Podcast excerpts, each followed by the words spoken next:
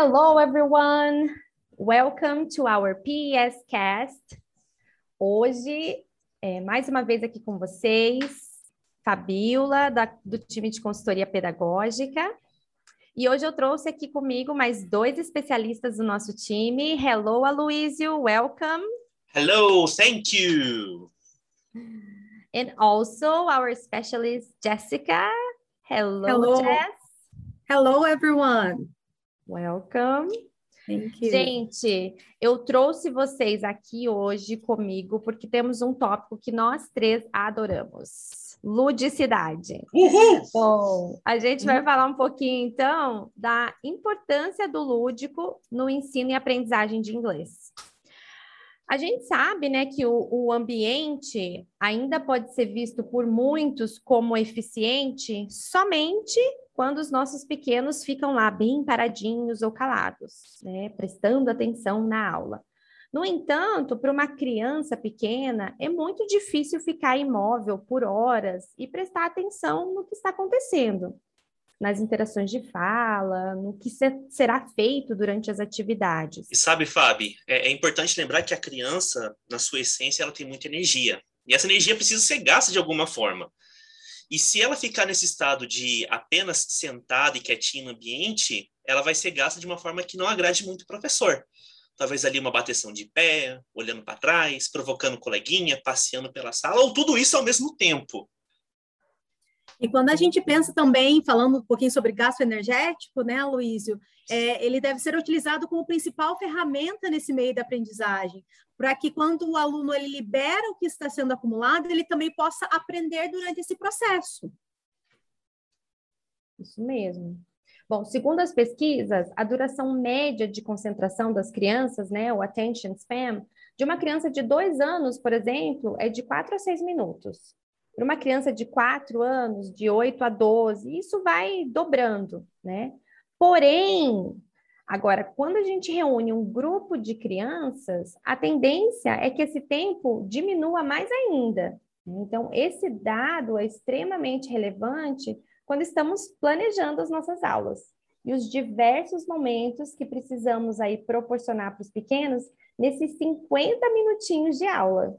É, e pensando nesses 50 minutinhos, é importante é, intercalar ele com sequências ativas, onde as crianças podem também se mover de forma interativa. Isso vai proporcionar a eles um ambiente de exploração e prática para que eles possam aprender de forma lúdica. E isso vai deixar eles muito mais engajados e isso vai tornar o aprendizado com maior relevância. Ou seja, quando a gente pensa sobre isso, a intenção é mostrar momentos no material ou fora dele, mas que compreendem muitas atividades de incentivo à ludicidade, à criatividade, à diversão. Nós queremos o quê? Que os nossos alunos eles se tornem cidadãos bilíngues, mas que eles passem por um processo que seja leve, divertido e que também seja prazeroso. Eu acho que vale falar também aqui, né, gente, que é um grande desafio, né? Eu acho que a gente precisa trazer isso, o desafio para o professor de fornecer a todas as crianças, lembra, uma turma a gente tem crianças diferentes, contextos, habilidades, aprendem de formas diferentes, né? Mas fornecer a todas elas uma aprendizagem divertida e acessível não é fácil. A gente precisa ajudá-las a desenvolver autoconfiança, né? Falar inglês, ela precisa estar confiante, confiança no professor, ter uma atitude mais positiva em relação né, à aprendizagem. Esses são pontos fortes de um planejamento eficaz. E para isso, nós precisamos levar em consideração as quatro dimensões do desenvolvimento infantil. Quais são esses, esses, esse, essas habilidades que a gente precisa desenvolver? Habilidades mentais, físicas, emocionais e sociais. Bom, calma, é muito mais simples do que parece, né? Como que a ludicidade se conecta a essas áreas? Vamos falar aqui primeiro da dimensão física.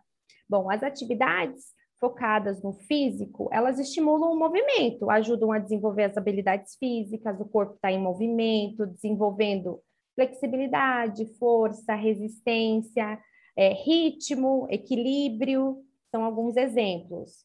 Fábio, eu estava pensando agora aqui, como exemplo, o Kids Time.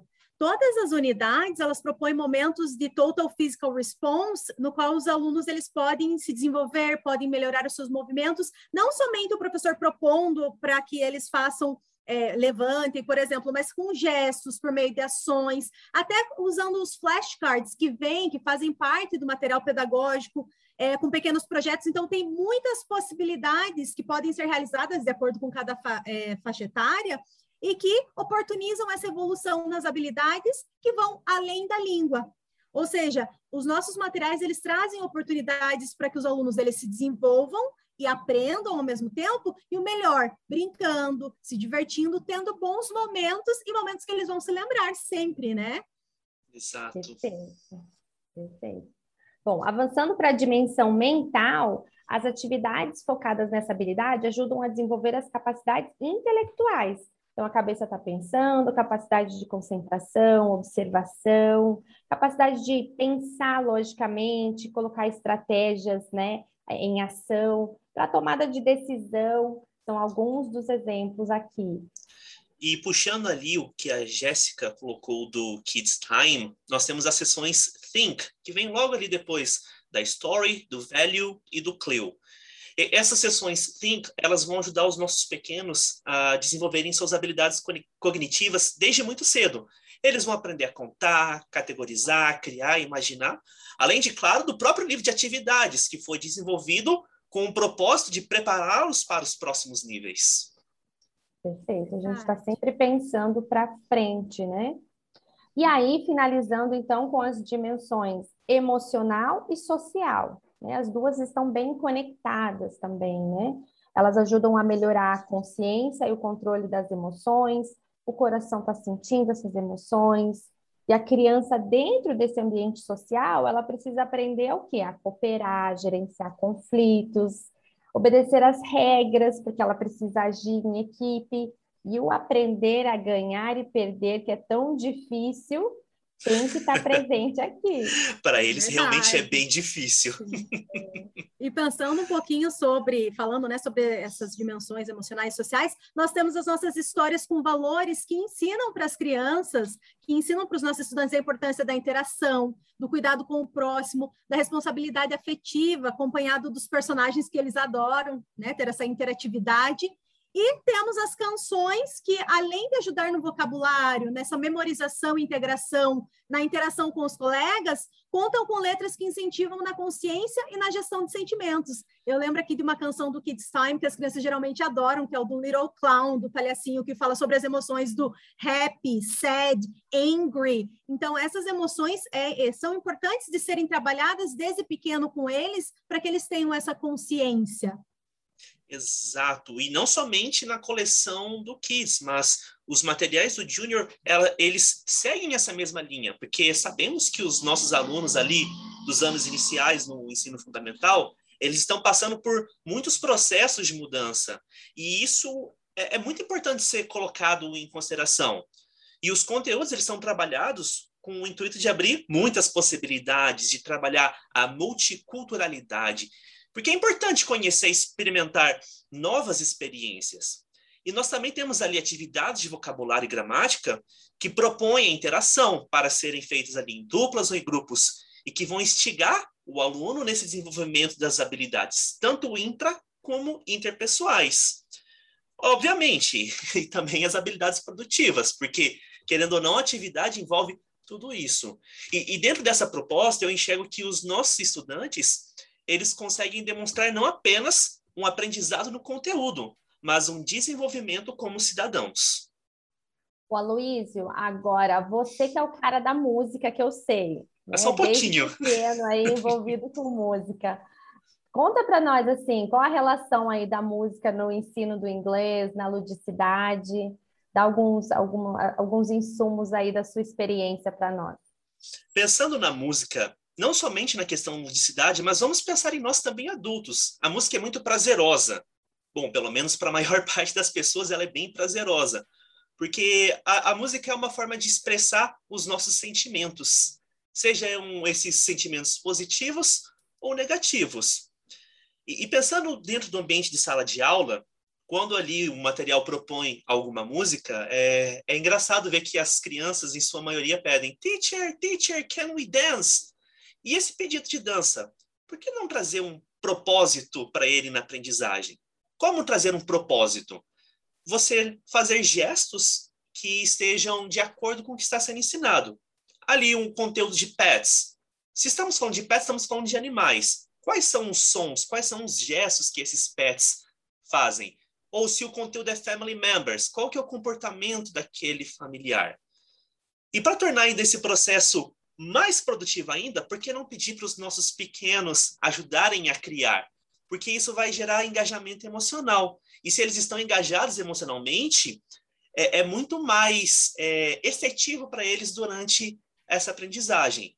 E, e vale aqui um ponto de atenção que as nossas crianças, elas não importam se você é uma pessoa afinada ou não elas se importam se você está empolgado com a música. Pegando o gancho, Luiz, um pouquinho do que você falou, me veio agora na memória, a gente pode ter muitas formas, né? Falando de música, por exemplo, as crianças adoram, é um mundo que a gente sabe que todos adoram. Então, a gente pode, por exemplo, criar um microfone maluco, tocar um sino. Tem muitas atividades que podem ser feitas utilizando a ludicidade para que as crianças elas reconheçam que aquele momento vai ser diferente, utilizando uma versão de karaokê. Quando a gente pensa também em momentos de que a gente pode fazer com mímicas ou então interpretações das histórias, eles podem role play, ou seja, fazer em duplas ou em trios, interpretando os personagens, escolhendo, fazendo uma série de gestos para que o, o vocabulário seja trabalhado e assim eles tenham também a oportunidade de se movimentar e se mostrar para a turma que eles adoram, né? uhum. Mostrar que eles estão aprendendo, que eles estão fazendo e isso também já é de grande auxílio, já ajuda muito quando a gente pensa no gasto energético, porém é um gasto energético que tem um propósito. Exatamente.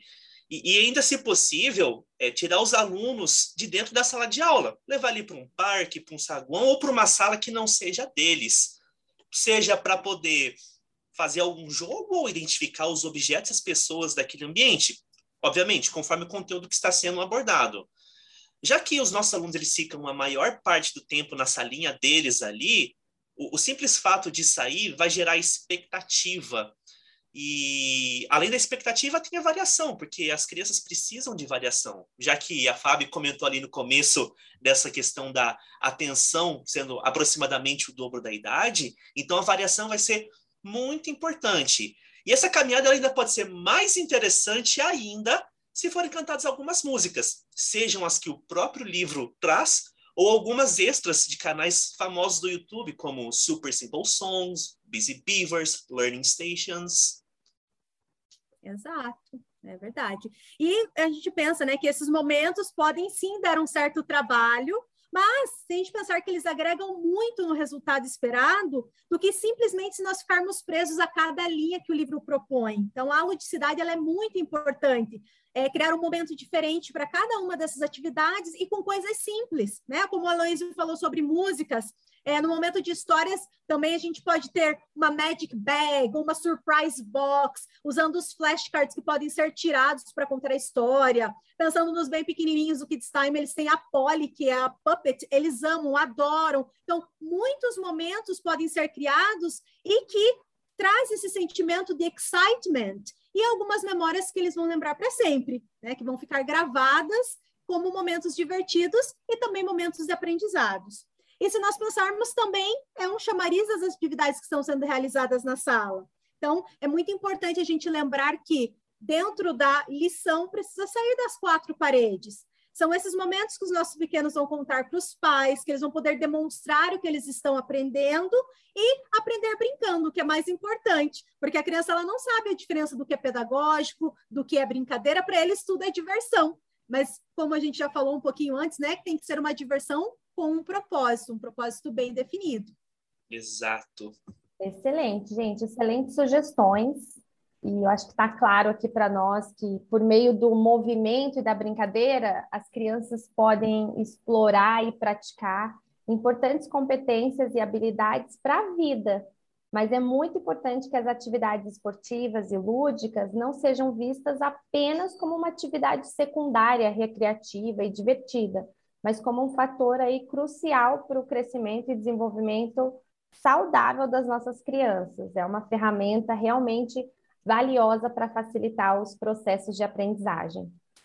Guys, thank you so much. That was awesome. Thank you. I agree with you. It was great. Yes, it was wonderful. Thank you, Fabi. Thank you, Aloysio. Thank, Thank you, you for the invitation.